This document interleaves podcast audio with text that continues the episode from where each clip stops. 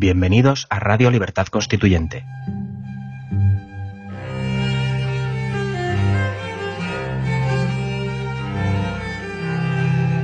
Están escuchando Los Florilegios Diarios de Trevijano. La Constitución hay que definirla integrando en ella dos elementos que no son iguales. Uno son las reglas de juego, que no, no van a cambiar, es como las reglas de ajedrez, como siendo constitutivas las reglas de juego, sin necesidad de árbitro, las reglas de juego no tienen que cambiar nunca. Si se cambia el movimiento de un alfil o de un caballo o de una reina, eso ya no es ajedrez. Por tanto, las reglas de juego no se cambian nunca. Y eso sucede también con la democracia. En Estados Unidos, sin embargo, sabemos que hay enmiendas. ¿Qué significan las enmiendas? ¿Y qué diferencias tienen las enmiendas de, de la Constitución de Estados Unidos de las reformas que se pretenden en la Constitución española? ¿Qué diferencia hay entre enmienda y reforma? El significado exacto de enmienda, tanto en el mundo anglosajón, en el vocabulario anglosajón, como en el idioma español, es una corrección, se corrige algo. ¿Qué es lo que se corrige? No y nunca las reglas de juego. Lo que se corrige es una materia que no estaba incluida en la Constitución, se incluye en ella para que pase a ser protegida por las reglas constitucionales que requieren no las mayorías de una ley ordinaria, sino las mayorías cualificadas para eh, reformar una constitución. Esas son las enmiendas. Por ejemplo, la segunda enmienda, la de la, el derecho de los ciudadanos individuales a, a tener armas, esa no cambia las reglas de juego.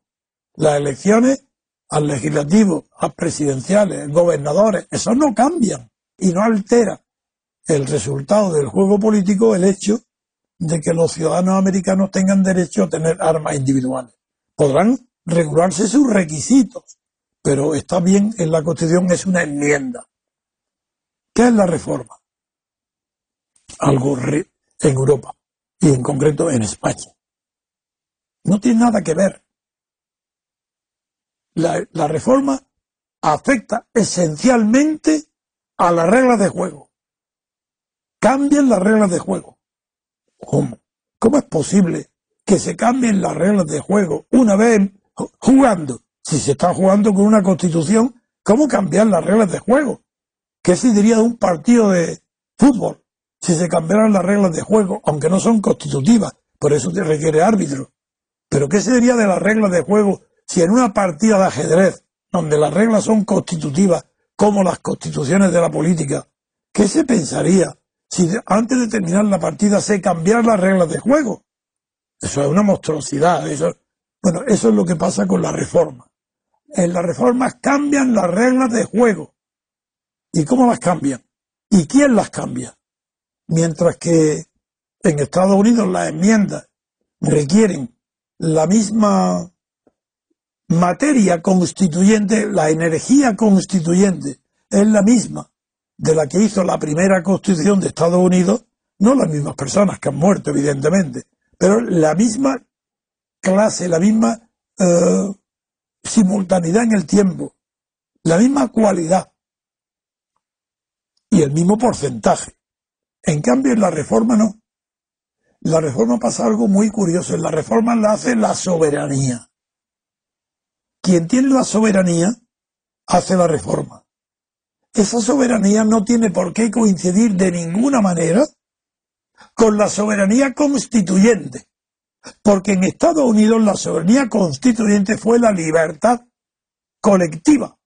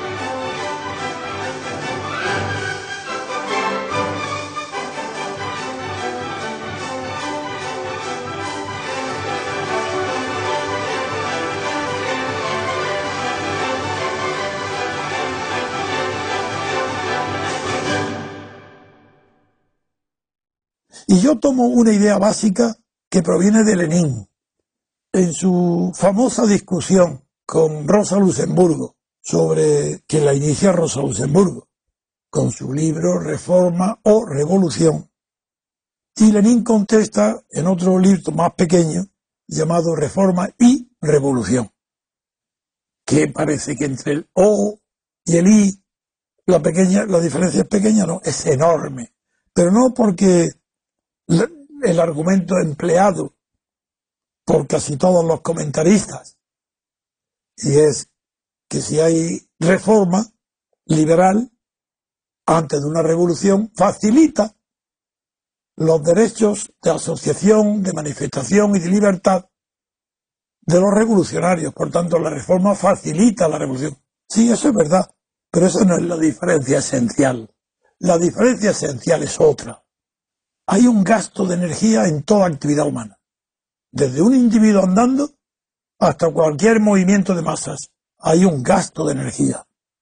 En ese gasto de energía hay que preguntarse, saber y ver, estudiar, investigar, para saber qué energía se necesita para la reforma. ¿Por qué la reforma tiene unos límites que no puede sobrepasar? ¿Por qué la reforma y la revolución son incompatibles? Por la fuente energética. Claro, me diréis, no estoy hablando de física, estoy hablando de energía humana. ¿De dónde procede la energía de la reforma? En España, vamos a pensar en España, no en Polonia. ¿De dónde viene la energía de los partidos reformistas que quieren, todos quieren reformar la Constitución? ¿De dónde viene esa energía? ¿Dónde está? Dentro del sistema, dentro del régimen de partido, dentro del estado de partido, dentro de la monarquía de partido, está toda la energía que pueda moverse. Esa es la que se mueve con la reforma. La reforma procede de la energía del régimen que se quiere reformar. ¿Queréis más claro? Una reforma está llamada al fracaso permanentemente, porque no tiene energía exterior al régimen que provoque y produce la reforma. Tiene la energía que le presta el propio régimen. Por eso es limitado y fracasa. ¿Qué más da una reforma que otra? Eso no tiene sustantividad. Las reformas son objetivas, decoraciones, cambio de fachada, pero nada de cambiar ni las reglas de juego favorables al estado de partido, exclusivamente la energía que actúa en la política española son los partidos políticos, nada más.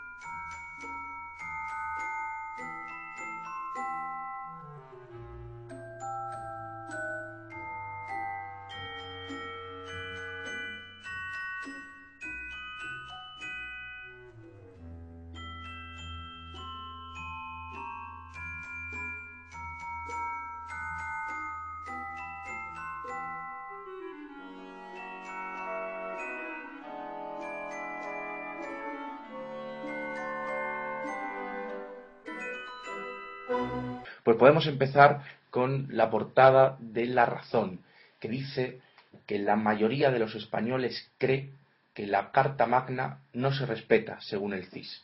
Según una encuesta. Según una encuesta del CIS. Sí. En realidad, hoy es un día contradictorio, porque en teoría se celebra la Constitución, en la práctica se condena la Constitución, no por los españoles en la encuesta del CESID, que eso por fin están despertando. la encuesta dice que el 64% de los españoles adultos admite que desconoce la Constitución. ¡Qué maravilla! Dos terceras partes de la población la desconoce, pero toda la población la celebra, día de fiesta. ¡Qué maravilla! Otra cifra, el 67% de los ciudadanos se declara poco o nada satisfecho con la democracia. Es decir, que han confundido constitución y democracia. Consideran que es lo mismo. Y ese, ahí, está su, ahí está su pecado, el de los españoles. Están sufriendo la corrupción y los efectos nocivos de todas las oligarquías del mundo y de todos los tiempos históricos porque han confundido la constitución de la oligarquía de partidos estatales con la democracia. Si España fuera una democracia, sería imposible que estuviera tan corrupta. Sería equiparable a Estados Unidos, a Suiza, a Inglaterra, a, Francia. En España la libertad no ha empezado. Y al contrario, es porque la Constitución no constituye la libertad política y constituye la oligarquía de partidos estatales, esa es la razón por la que la nota característica de España, que la distingue de todos los del resto de los países europeos, salvo de Grecia e Italia, es la corrupción. Porque lo propio de las oligarquías es la corrupción.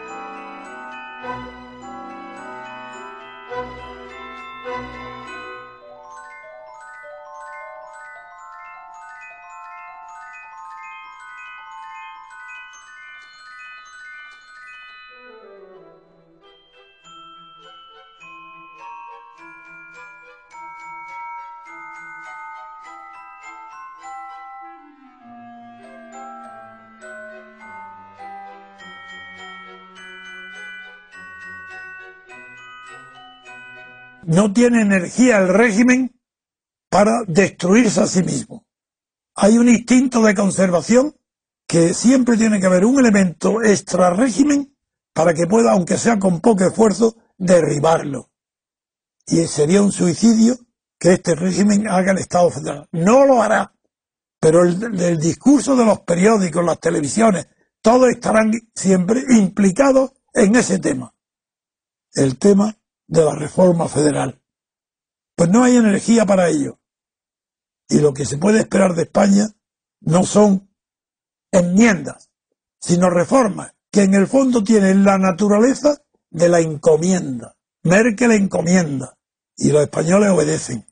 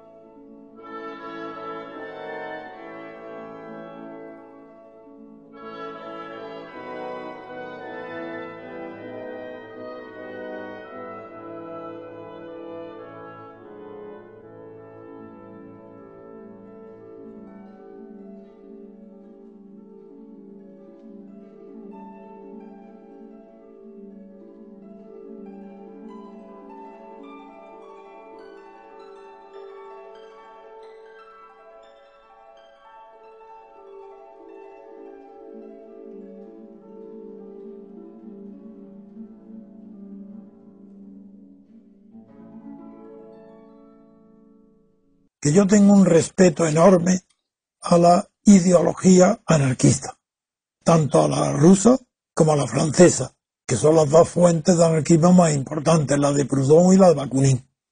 En España tuvo muchísima importancia el movimiento obrero anarquista, por una casualidad, porque Anselmo era un anarquista que vino antes a España que los comunistas y la predicación del anarquismo fue anterior a la marxista, la de comunista. Pero llegó a tener un auge enorme. El, anarquismo, se puede decir, parcialmente triunfó en España antes que en ninguna parte. Y en segundo lugar, en Suiza, en la cuenca mm, del Jura, donde estaban los relojeros suizos, observe.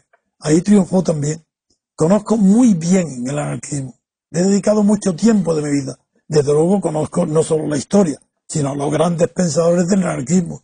Y el episodio trágico de la Comuna de París del año 71 fue también una epopeya y una tragedia para el anarquismo. Dicho esto, para evitar cualquier confusión con, mis tendencias, si el anarquismo podría entrar en el MCRC, digo que de pleno derecho.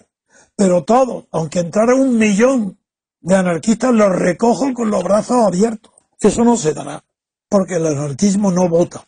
Yo, yo digo también que no se vote ahora, pero es para derribar el régimen de partidos, la monarquía de partidos y cualquier estado de partidos, que no se vote, pero es para derribarlo. Pero desde el punto de vista político hay que votar, pero no ahora. Ahora no, porque no hay reglas de juego que puedan respetables y que se puedan que se pueda votar en este sistema. Eso es imposible. Hay que deslegitimarlo. Pero el anarquista sería una contradicción en los términos de su propia ideología traer anarquistas para que no, para decirle que no voten encantados, pero es que luego ellos no votarían nunca. No votarían incluso en una democracia verdadera, no votarían tampoco. Y la prueba está en Estados Unidos. Hay una democracia y el anarquismo famoso que se celebra con las condenas que hubo de los anarquistas que celebra el 1 de mayo, la fiesta del trabajo, es por ellos, no es por el comunismo, pues allí no. El anarquismo no, encantado de, abrazarlos.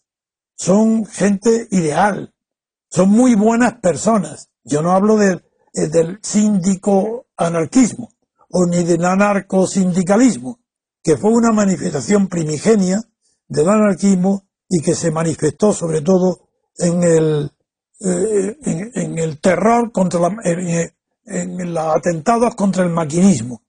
El antimaquinismo de los anarquistas ya ha desaparecido. Por eso hoy el anarquismo no es peligroso. El anarquismo ya no es, no son los que preparan bombas de magnicidios o contra, para favor, no. Yo tengo mucha simpatía por el, el anarquismo. No es peligroso de ninguna manera, pero no, no, no trato de conquistarlo o que vengan al MCRC porque lo recibiríamos con los brazos abiertos, pero luego ellos no votarían. Y nosotros estamos pretendiendo la apertura de un periodo de libertad política constituyente donde sí, establecemos una diferencia filosófica entre la libertad del anarquista y la libertad que nosotros defendemos.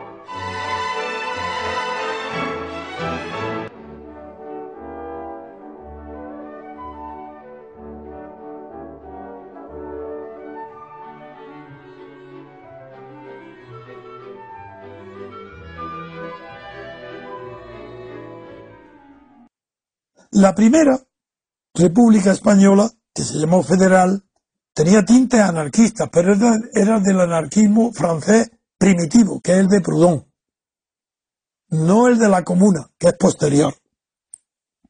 Y fue debido a la influencia de Proudhon en, en los historiadores catalanes Pi Margal. Ese tradujo obras de Proudhon, introdujo la filosofía anarquista de Proudhon y eso fue lo que alimentó las ideas sobre las que se construyó como una utopía la República Federal Española. Y la primera república que era federal fue entendida en el sentido de Proudhon, no como naciones independientes o estados independientes que se federan, sino como entendió exactamente Proudhon. Lo diré, como las federaciones de fútbol, de tenis, de jockey, federaciones no de estados, sino de regiones, de organizaciones, de mutualidades. Es la ignorancia tan grande de los políticos y de los profesores españoles. No hay antecedente alguno de Estado federal en España. Es una aberración y una monstruosidad lo que pretende el PSOE con, el, con España federal. Aunque yo creo que es una palabra para distinguirse, que ni ellos son capaces de comprender lo que están diciendo.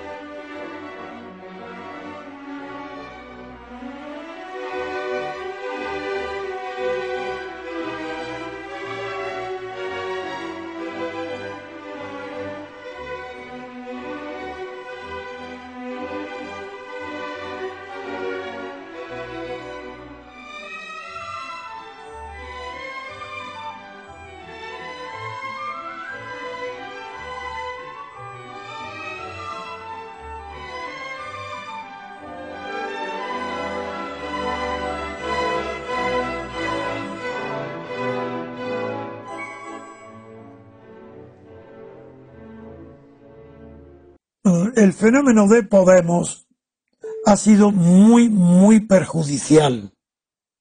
Cuando empezamos con el MCRC, eh, nuestro análisis estaban basados en la crisis del régimen, que estaba a la vista. Pero la aparición de Podemos y de Rivera y de Ciudadanos dio, sacó las últimas energías del régimen las sacó y le dio fuerza, si no para su reforma formal, sí para su renovación política. Y por eso el régimen, tanto Podemos como Rivera, han prolongado la vida de este régimen que tenía que haber terminado cuando en la crisis tan profunda que se produjo antes del año 7. En el año 7 fueron las primeras manifestaciones. Ahora sí, ahora la crisis de Podemos es irreversible. pero no por los fenómenos que la han afectado ahora directamente. Es decir, no por las posiciones que ha tomado en Cataluña, pero sobre todo es que Podemos no tiene nada de original, nada, nada, salvo que nace como un partido comunista radical que pide una renta universal para ser pronto, enseguida, rapidísimamente, un partido establecido en el establecimiento monárquico y que no tiene de revolucionario nada. Y en cambio se parece muchísimo al populismo fascista. Ese es Pablo Iglesias. Eso ha retrasado el triunfo de una posible revolución de la democracia en España. Porque España no ha tenido un solo momento de libertad política colectiva para poder fundar una nueva constitución. Y ahora creo que la situación de Cataluña tampoco lo va a favorecer, porque todas las revoluciones se producen en momentos de optimismo, cuando mejora la situación.